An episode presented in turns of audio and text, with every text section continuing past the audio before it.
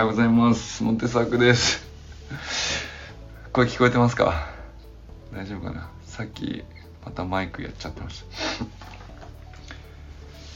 山田友人さんおはようございます。えー、なんですか森田さんおはようございます。中村修平さんおはようございます。森本茜さんおはようございます。寺石由香さんおはようございます。えー、清水信之さんおはようございます。山本健太さんおはようございます。山本健太さんとですね、あの、昨日、昨晩、ちょっと別件でミーティングしてて、さミーティング終わりに、健太さんのご出身の善通寺っていう香川のね、善通寺市なのかな今善通寺ってあの空海のゆかりの地でで僕ら歴史の教科書で知ってるのは高野山の方なんだけど実はその空海が、えー、中国の西安に行って修行して善通に戻ってきてで高野山でお寺開くっていう、えー、まあ生涯なんだけどその3箇所全部意味があるというね。あのどういう意味があるかっていうまあ意味は当然あるんだけどどういう意味があるかっていう話になった時にやつはその天才すぎるという 話をあの健太さん教えてくださって。でなんかその健太さんとか地元で空海がゆかりの地だからって言って、えー、まあ、小学校の頃から空海の天才ぶりについてひたすら授業というか自分でし調べるのかな？なんかいろいろ調べるっていうあの文化があるらしくて、まあ、空海がいかに天才かっていう めちゃくちゃいい学習方法だなと思いましたね。なるほどと思って。で、えー、まあ、空海の、まあ、1,000年1500年ぐらい前か、まあ、それぐらいの時代にあのなんですかシーアン中国のシーアンに行って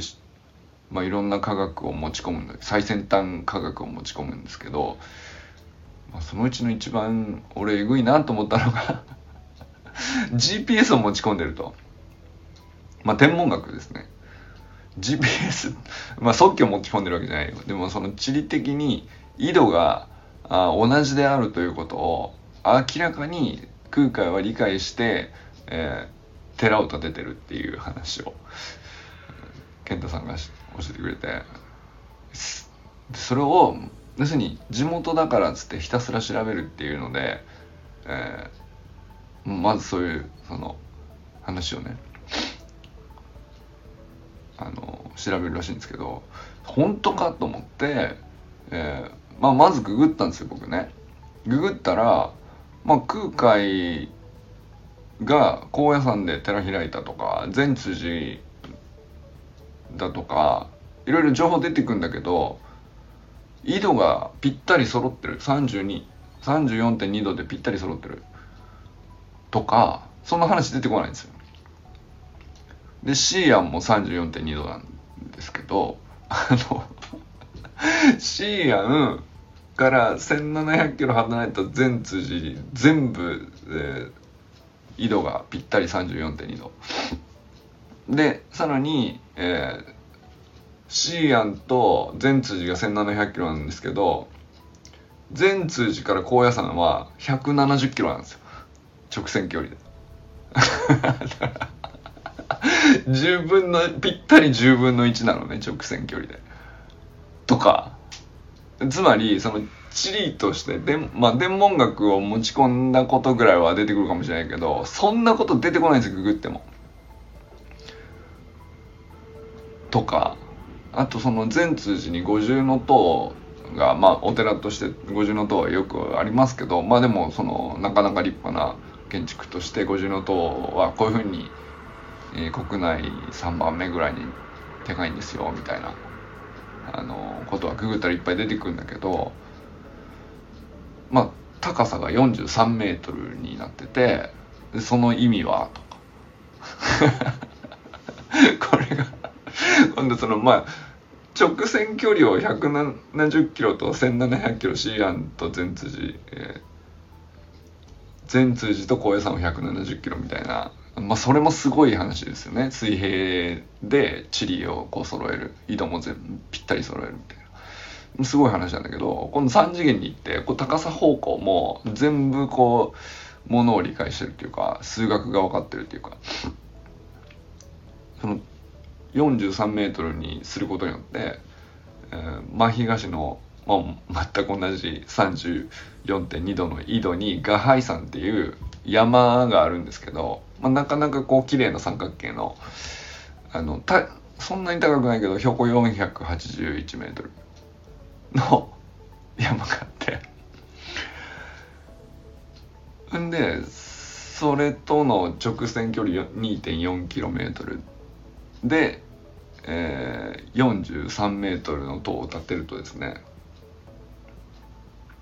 まあ、そこを2.4キロで山頂と結ぶじゃないですか。そうするとそのちょうど中間に筆野山っていうう標高300メートルぐらいの山のてっぺんがぴったり合うっていう わかりますか？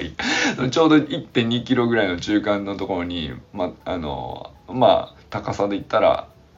まあ、半分ちょっとより高いかな。だからぴったり半分とか、そういう分かりやすい話じゃないんですよ。まあでも、290メートル、296メートルとかいう標高の山があって、で、481メートルのガハイ山の山頂と296メートルの筆野山の山頂と50の塔の43メートルが全部一直線上に並ぶっていう 恐ろしい でそれを その要するに3次元空間を完全に理解して支配してるっていう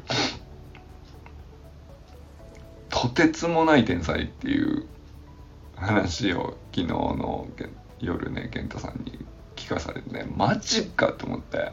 ググっても出てこないそんな解説されてる記事ありそうなもんですけどねこんななんか「へえそうなの?」っていう分かりやすいなんていうの？なんかネタになりそうないい感じの話だからググったら誰か書いてんだろうなと思って誰も書いてないのよこれなでもその例えば Google マップでマジかと思って本当に実際調べるじゃないですか。本当にそうなんだよね。笑っちゃったよね。すげえなと思って。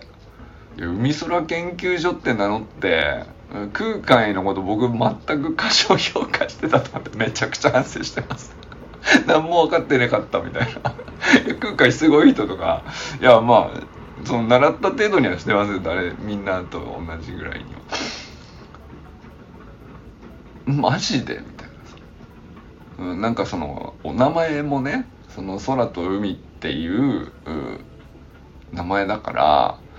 あのすごい人に軽くかぶせてなぞって訓読みにしてるみたいな だいぶ浅はかな命名あのサロンタイトルなんですけど。いやでもまんまね空海研究所みたいにするのもあのなんていうかな。あの逆に中身を縛っちゃうかなと思ってあんまりそこまでダイレクトにしなかったんですけど。いやその割にももうちょっと知っててもよかったなと思って。いやまさかのここへ来て健太さんが海空研究所の中心中心にこういきなりこう 健太さんの研究所にしたいぐらいですよ僕は。面白いな。いや空海すげえ空海先生すげえっすわってなって。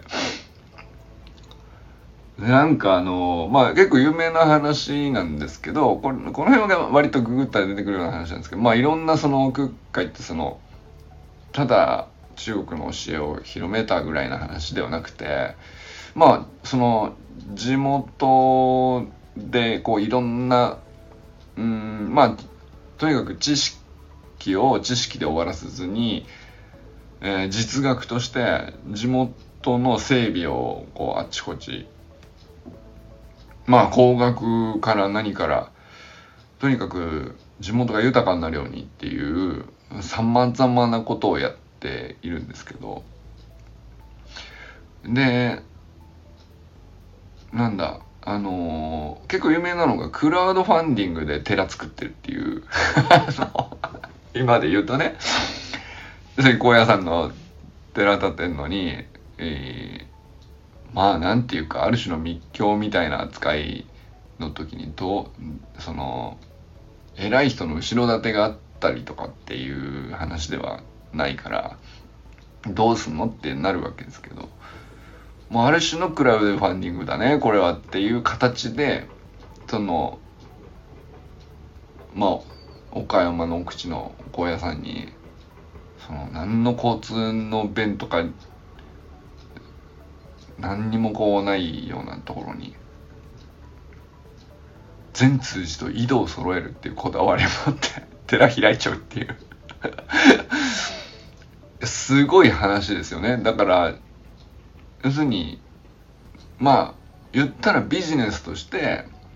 ちゃんと資金繰りから自分で何とかしてるわけですよねただの教えを広めるとかうんぬんかんだけじゃないし知識を持ってるとかそれを伝えるだけではなくて実際に関わった人を勝たせる仕組みっていうかその自分が偉いって話以上に周りを勝たせようとしなかったらそんな話成立絶対しないはずじゃないですか。でもみんななんかそのね当時詳しくはどうだったか分かりませんけど実際そういう手法で資金が集まって寺が建つっていう事実は残っててそれは学ぶこと多いでしょうね。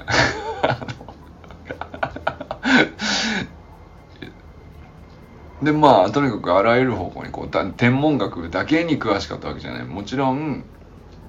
うん、真言宗っていう宗教の教えだけを広めようとしたわけでもない、えー、地元でさまざまなこう土木工事から治水からうんまあ全部その持ってる知識とでも持ち帰った知識だけです。成し遂げられないことをやってますよね。俺もうほんと舐めてました。ごめんなさいっていうぐらい、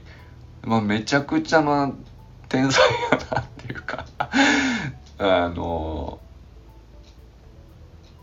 いやびっくりしましたね、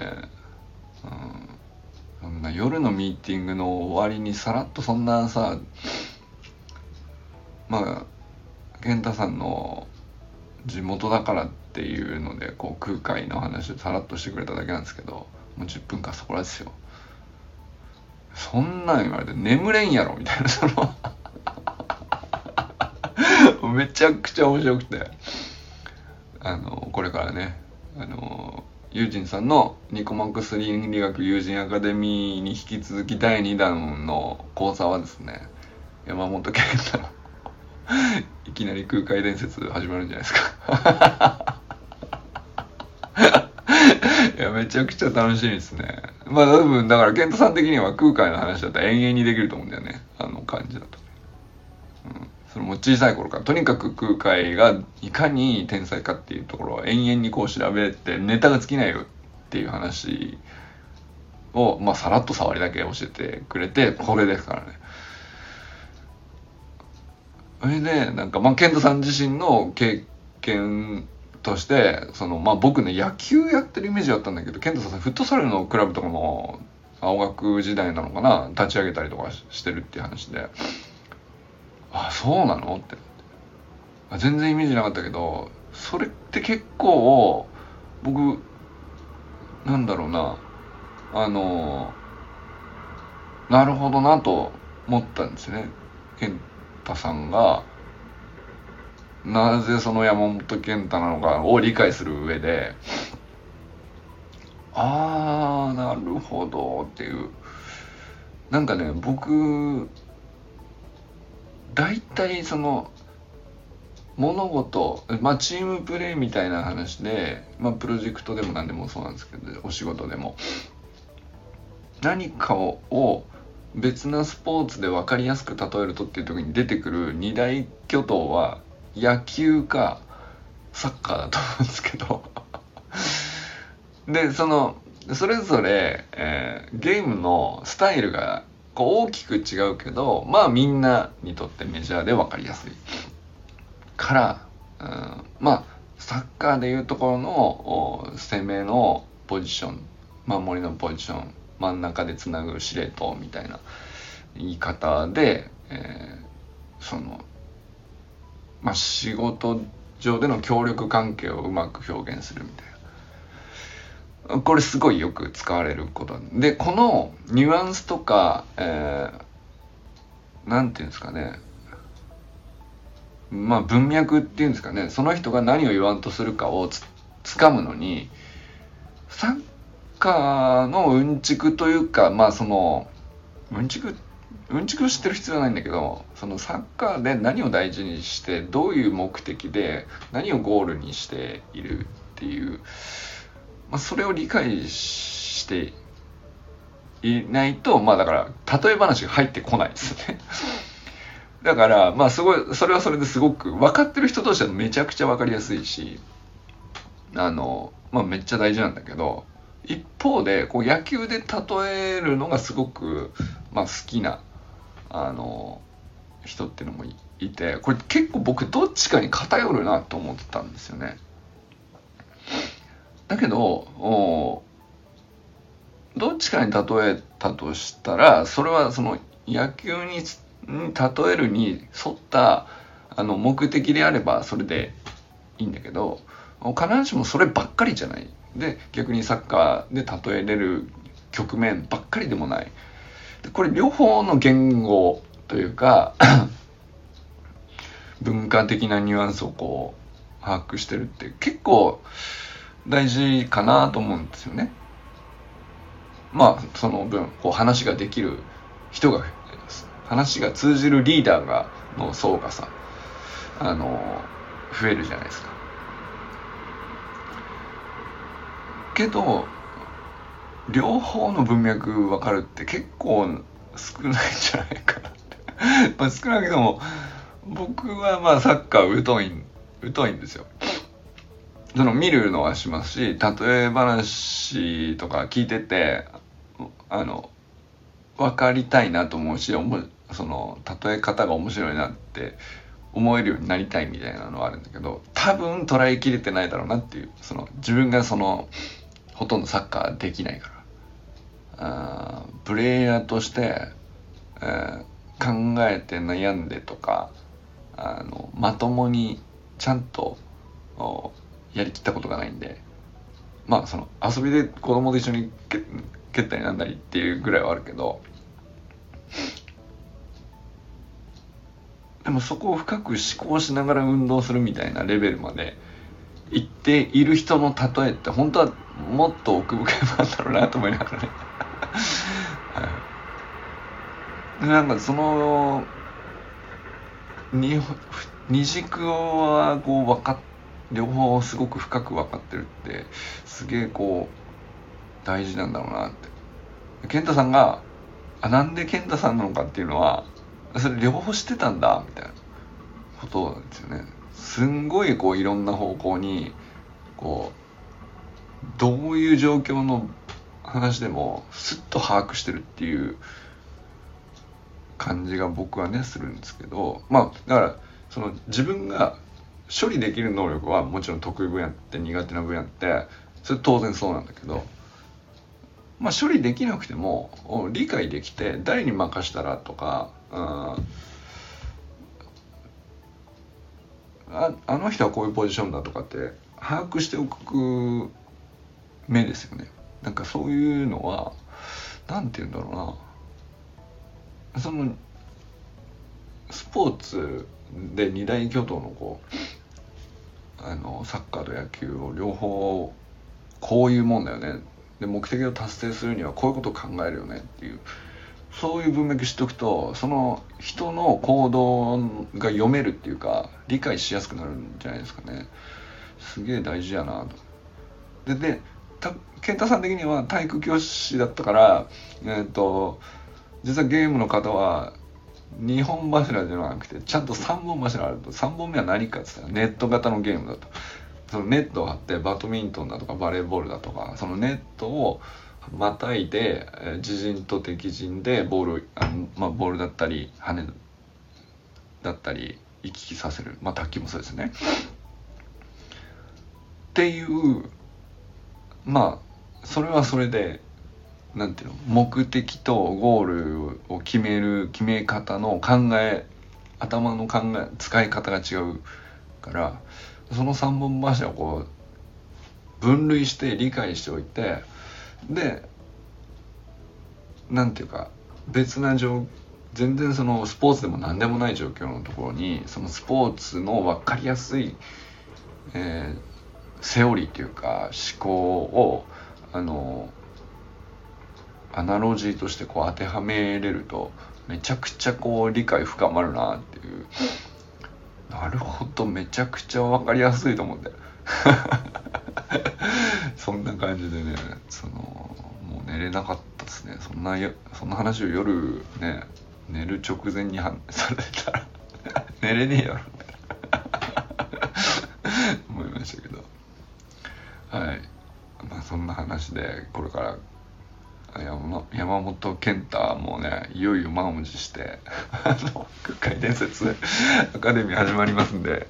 皆さん1本目の投稿にはですねもう歓迎のコメントを全力でお願いします。とにかく今日はね山本健太フィーチャー朝礼会にしましたけど。でもねなんかこのせっ小さなサロンですけどでまあそのお互い全員がねその知った中かって言ったらあのつながりはあったけどすごい深いかあのまだそれほどじゃそれほど触れる機会がなかったかいろいろあるじゃないですか距離感。まあ無理に詰める必要もないしだけどそれぞれなんかめちゃくちゃこうその人の特徴とか長所とかあので